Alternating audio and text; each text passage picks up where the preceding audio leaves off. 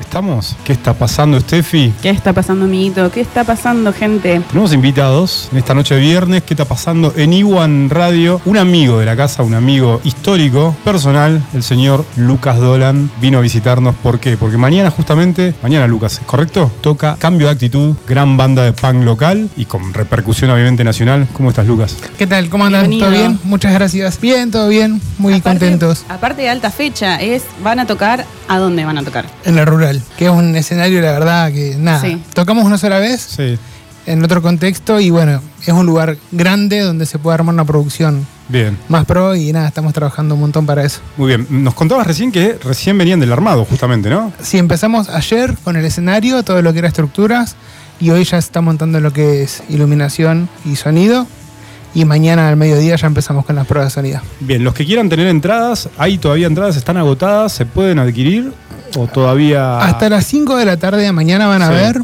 en alpogo.com Bien, Eh, nada, ahí compras y ingresas con un QR. Y si no, en los locales Calavera Nochilla, bien. ahí entra en formato físico. Y Bien. recordemos, Lucas, ¿cómo es la fecha? ¿Quiénes tocan? Bueno, la fecha va a estar musicalizada por DJ Spike, Bien. también Bien. otro amigo viejo Sí, de muchos años. Yo lo recuerdo de Maluco. Sí. Exacto, Spike. los 90, De ¿viste? Es 90. un viaje a los 90. Tal sí. cual. Y después, bueno, Miguel Hansich y los Relámpagos, Genio, Miguel. Que también es una banda. Bueno, Miguel tiene muchísima historia. Sí, gran lo- músico. totalmente. Y Siete Venas From Del Monte del Chaltén. Buenísimo. Que bueno, vienen, llegan de Buenos Aires, que estuvieron tocando anoche. Sí. Llegan mañana y bueno, tenemos esta fiesta. Bien, ¿y cómo sigue la fecha de cambio? Hay novedades, ¿no? ¿Correcto? Sí, estamos, bueno, venimos de tocar en Buenos Aires Sí. por primera vez, después de muchísimo tiempo y Puede- porque ya habían estado en Buenos Aires. nunca, amagamos ¿No? un montón siempre de veces. Ah, siempre fue una mague. Pensé Terrible. que ya habían estado. No, sabes que es algo que pero, pero pará, con Sunny Day sí estuviste. con Sani sí, Claro. cuatro veces. Bien, y, Sí. bu- y fueron por primera vez. Por primera vez estuvimos eh, hace tres semanas, metimos cuatro fechas en tres días. Wow. O sea, muy maratónico, pero la verdad fue increíble, estamos recontentos. Muy bueno. Y ahora les toca jugar de local. Sí, este es, eh, nada, una fecha igual, como te decía antes, la estamos preparando un montón, la estamos preparando hace mucho tiempo, eh, tiramos todo mañana, o sea, Bien. salimos, de hecho ayer, antes de ayer sacamos canciones nuevas que fueron grabadas antes de la pandemia, eh, en- iban a formar parte de un EP, ¿no? Sí. Que en el, justamente en el EP es un homenaje a diferentes bandas de la Patagonia, Claro. entre las cuales están Las Trampas del Lili de Hansich, Siete Venas, Bolas de Fraile, 113 Vicios de. Comodoro y Los Saúles y la Represión de la Abuela de Puerto Deseado. Y estas dos canciones las grabamos, pero entramos a grabar en enero, en marzo, bueno, lo que ya sabemos todos, sacamos el EP sin terminar los procesos de edición y mastering como deseábamos, pero bueno, nadie se imaginaba que íbamos a estar guardados tanto tiempo. Sí. Entonces nada, veíamos que pasaba el tiempo y dijimos, bueno, ya está, saquémoslo. Claro. Ahora, para algo.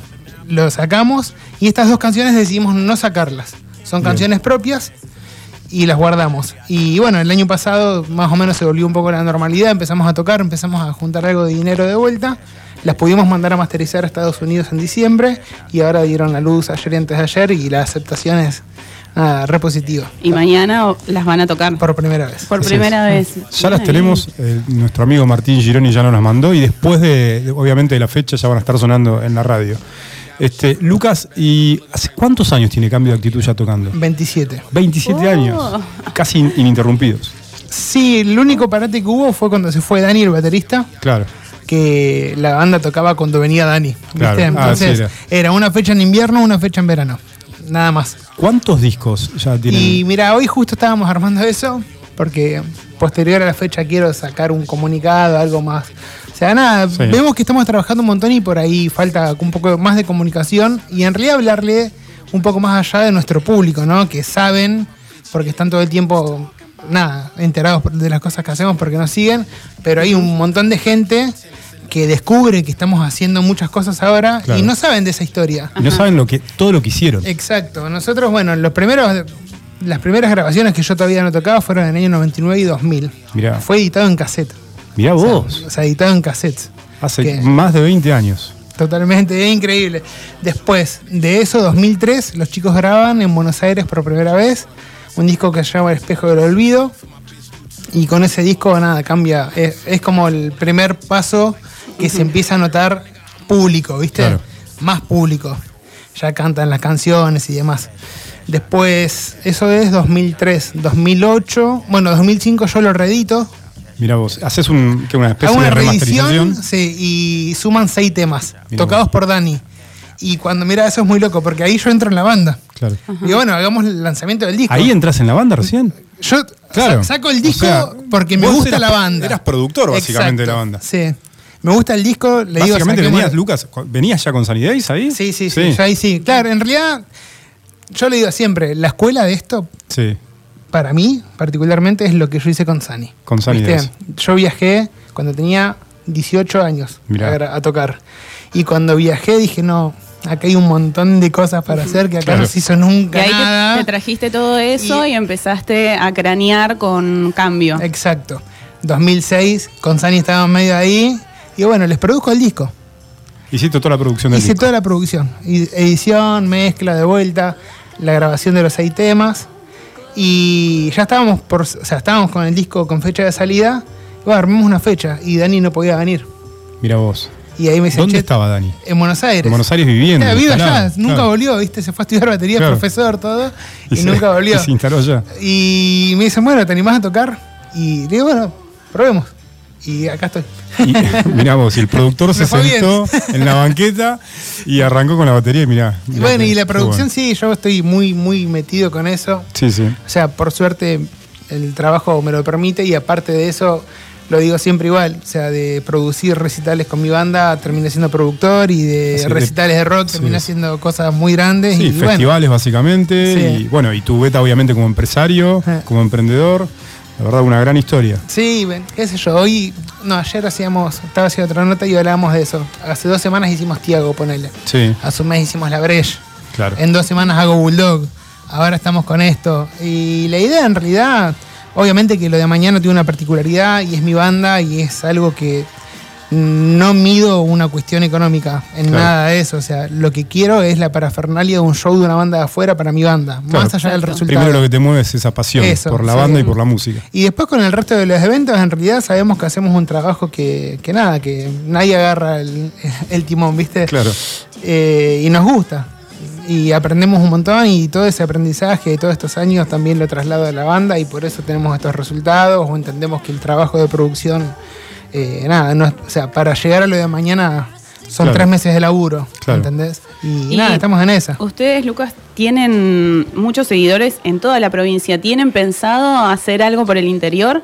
Sí, este año estuvimos ya en San Julián, Sí. estuvimos en Caleta Olivia y ahora estamos cerrando Comodoro, estamos Bien. cerrando Punta Arenas.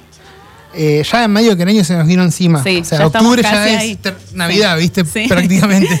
Eh, entonces es difícil por ahí tratar de, de- de meterlo dentro del, de, nada, Del calendario, calendario de acá a fin de año. Pero sí, nos invitan todo el tiempo a San Julián, seguramente volvemos también antes de fin de año. Y bueno, esto de Buenos Aires, que fueron cuatro fechas en tres días. Eh, la idea ahora posterior a esto es, eh, hay un par de recitales que bueno, estamos, no lo vamos a anunciar porque estamos esperando que, que, bueno, esté todo realmente bien para poder hacerlo. Y el año que viene eh, ya entramos a grabar disco nuevo de vuelta. Ah, muy bueno. Sí. Yo tengo el vinilo preciado, me regalaron los chicos. ¿Ese, fue- fue- ¿Es el único vinilo que hay, Lucas, de cambio o no? De cambio, sí. Sí. Nosotros ahora íbamos a hacer otro que justamente con estas canciones íbamos a hacer un single, un 7 pulgadas, una canción por lado y no llegábamos. Y no llegaron. No, en realidad hay dos fábricas en Argentina, una es Laserdisc, que está hiper colapsada porque fabrica para toda Latinoamérica. Con ellos hicimos el vinilo de Para año- toda Latinoamérica fabrica Sí, increíble. Mirá vos. En el 2018. Con cuando- eso hicieron el vinilo de, Claro. cambio. En el 2018 n- no tenían la demanda que, que Mm, existe ahora, ¿viste? claro.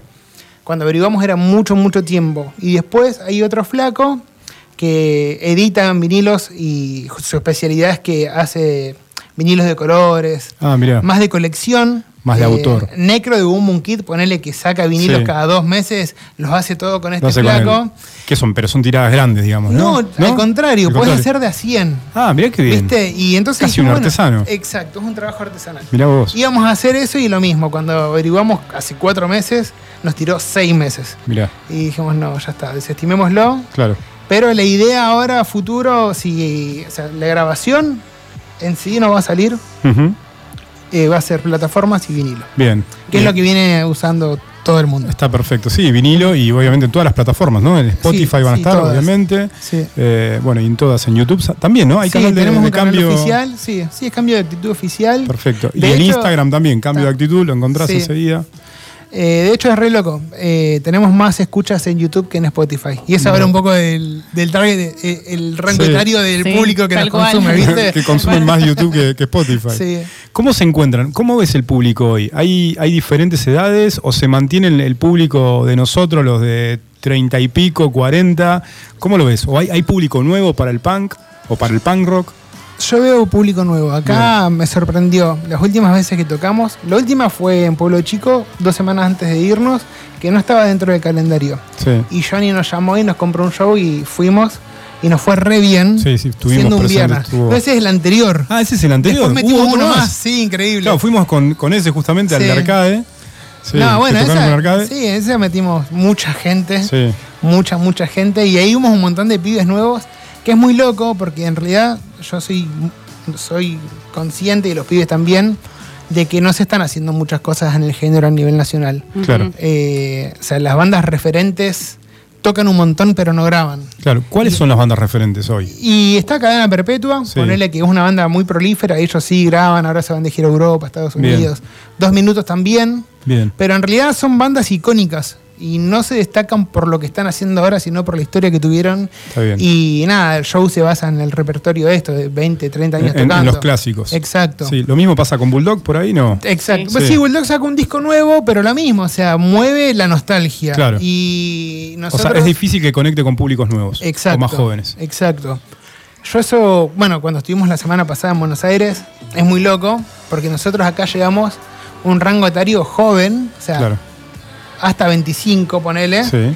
y en Buenos Aires no fuimos nunca, entonces habían chabones de 40 años viéndonos, ¿viste? O sea, de nuestra edad en realidad. Sí. Sí. Pero es eso, bueno, a lo que voy, eso te habla de la falta de renovación de público. Claro. Igual es distinto, ¿no? O sea, tuvieron dos Entonces, fechas perdón, ¿encontraste público más joven acá que en Buenos Aires? que en Buenos Aires. Mirá vos. Sí. O sea que Eh, el público joven acá se conecta más con el punk todavía. Sí. Sí. Sí, yo hablando con. Bueno, esto. Igual, perdón, ¿eh? es una ciudad de tradición punk. Eso sí, te iba a decir. totalmente. Estaba pensando lo mismo. ¿Sabes Río qué? Gallegos tiene, es una ciudad bastante punk. Re. Sí. Yo creo que en realidad. Esto, hay bandas referentes de muchos años, como Cambio, como Sí. Antihéroes, como Nada por Nada. Entonces, eh, al ser bandas activas que tocan todo el tiempo y demás, nada, todos tenemos un hermanito hoy que, Sí, que tal empieza, ¿entendés? Y todo el mundo empieza con el mismo cassette que empezamos nosotros, y va a haber un resi y se engancha y lleva a tres amigos. Eso acá, por suerte, pasa, Qué bueno. ¿viste? Y de hecho, bueno, hablando en Buenos Aires, nos cruzamos con mucha, mucha gente de bandas. Tocamos con bandas igual conocidas, tocamos en lugares que están realmente muy buenos. Bien, ¿En qué lugares tocaron? por Tocamos ejemplo? en Stramer, Sí, que eso fue una fecha que salió de la galera. sí. Tocamos un sábado a las 4 de la tarde y había 250 personas. Mirá vos. Increíble. Bien, es un lugar eh, tipo. ¿Qué? Es, Es un bar, es, un el bar de Leo Sí. y de Luciano de Ataque. Bien. Ah, hacen hacen sí. un evento que se llama Punk Rock Lunch. Sí, ¿Viste? Almuerzo Punk Rock. muy bueno. Tocan tres bandas gratis. Un sábado a la una del mediodía empieza, a las seis plan. termina. Increíble. Qué bueno. Y en realidad, eh, por eso metimos cuatro fechas en tres días. Sí. ¿Viste? O sea, esa cuarta salió ahí. y Dijimos, ya está. Tocamos dos veces. Ese día volvimos a los hostel que dormíamos. Que bueno, es igual, es muy loco. En este viaje, realmente, cuando decís, ¿por qué no vinimos antes? Es porque la primera vez tenía que ser así. Mirá. O sea, todo estaba relacionado a lo que habíamos hecho históricamente. Paramos en la casa de Federico Pertusi, que es el hermano de Ciro. Sí, claro. Que es el primer cantante de es el primer cantante Así de ataque. Dormimos en la casa de. Ciro. Mirá vos, qué bueno. Ciro está en Córdoba. Sí. Entonces, desde el momento que llegamos, estuvimos conectados con toda la historia nuestra y con toda la historia que consumimos durante todo este no tiempo. te puedo creer, qué buena Fue in- experiencia. eh, increíble. Realmente, eh, bueno, ya me quedé, viste, los pibes se volvieron. Pero después de la última fecha del domingo, nada, estábamos Mirá vos. muy, muy emocionados. O sea, realmente fue muy Qué buena productivo. gira, porque además fue la primera, después de tantos años, ¿no? De- Terrible. Tuvimos un montón de amagues, un montón, pero un vos. montón. O sea, cuando nueve veces, Mirá, por lo menos. mirá vos. Por lo menos. Y siempre nada, buscábamos. En realidad, eh, yo eso lo aprendí con Sani.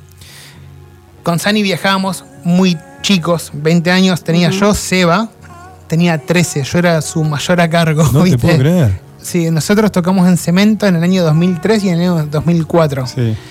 Eh, nada, éramos muy chicos y hacíamos esto, lo mismo, maratónico, nos íbamos, o sea, trabajábamos un montón, nos íbamos 18 días, ensayábamos allá, producíamos allá y tocábamos tres veces por fin de semana. Pero nos encontrábamos que, con esto, que el nivel de producción de los lugares donde tocábamos no siempre eran buenos y de algo que nos parecía buenísimo porque llenábamos una agenda terminaba siendo algo que no estaba tan bueno porque las experiencias no, nada, Claro, no eran, no- no eran- no sumaban. positivas, no sumaban No eran, no, exacto. Y ahora, con cambio, eso siempre lo vimos, ¿viste? Que no, si vamos, o sea, tiene que ser a lugares que realmente valgan la pena. Que valgan la y, y nada, y represente nada, también nuestra actualidad, porque trabajamos un montón en la parte sonora y producción musical y demás para ir a un lugar que no está bueno. Así es. Y tocamos en Stramer, bueno, to- tocamos en Club Tucumán, que es un lugar de Quilmes reconocido. Mirá. Tocamos en Uniclub, que también es ahí un lugar eh, emblemático. Ahí tocamos con los All Star, que es una banda de pan rock. son amigos nuestros. Pablo Conilio es el productor y ellos son los que llevan a cambio en Claro. realidad. Ellos nos llaman y nos dicen, loco, queremos festejar los 10 años. Somos todos fanáticos de cambio, queremos que vengan. Claro, y mueven un poco la escena del punk, rock, ¿no? Sí, sí, sí. Básicamente. Sí. Bueno, sabemos que tenés que seguir trabajando, así que no te interrumpimos más. Gracias por venir. Última pregunta: tres bandas esenciales en la historia de Lucas Dolan. Ramones, NoFX, que eso es por el lado de Sunny. Claro. Y viajo al año A ver. 95 y es hermética con mi hermano. Acá hay un mensaje en Hay un mensaje y te marcó Eso. igual en Acá tu hay un historia como músico. En ¿no? realidad es eso, acá hay un mensaje. Claro, hay, un concepto. Exacto. Y en Bueno. realidad, bueno, nada, vamos trabajando viendo esas bandas, qué sé yo, tenemos Bien. esa escuela. En realidad ya estamos todos grandes, tenemos todos casi 40 años, no somos pibes. Pero lo to- esto lo tomamos con mucha responsabilidad y estos referentes eh, en la forma de trabajar también, o sea, es algo histórico, ¿no? Que eso es así, no inventamos nada. Claro. Pero hoy que tenemos la posibilidad de hacerlo, que somos todos adultos, que tenemos el público, que es muy difícil de conseguir, queremos seguir trabajando, nada, como las bandas que nos gustan. Eso es importante porque ustedes ya tienen un público. Y sobre todo acá en la ciudad, en la provincia, porque en la provincia también Sí, nos va re bien. Sí, les Nos va muy muy bien. bien. Entonces, recordemos mañana a partir de qué hora. Mañana arranca? a partir de, la 20 de las 21 horas en la rural arranca, bueno, musicalizando DJ Spike, después toca Miguel Hansich y los Relámpagos, sigue Cambio y cierra Siete Venas. Ah, cierra siete Cierra venas. Siete Venas, Ok. sí. Y las entradas solamente, eh, bueno, en los locales de Calavera, en alpogo.com. Sí. En Puerta no se pueden conseguir. Sí, seguramente dejamos un remanente. Ah, Ayer nos empezaron a escribir pibes de San Julián, ponele, que en San Julián nos va re Sí, bien. sí, lo sabemos. Viste, no, es nuestra segunda casa. Y ayer nos escribían, decían, por favor, o sea, salimos del trabajo y vamos. O sea, Mirá. llegan a las 12. Bueno, dejamos un remanente. Un remanente Sí, para ellos, obviamente, sí. que se toman el esfuerzo de venir hasta acá. Sí. Bueno, Lucas, muchas gracias. Seguramente mañana estaremos, Steffi. Seguramente. Sí, en la Sí, rural. Y bueno, suerte y gracias por venir. Bueno, muchas gracias por el espacio y los esperamos mañana.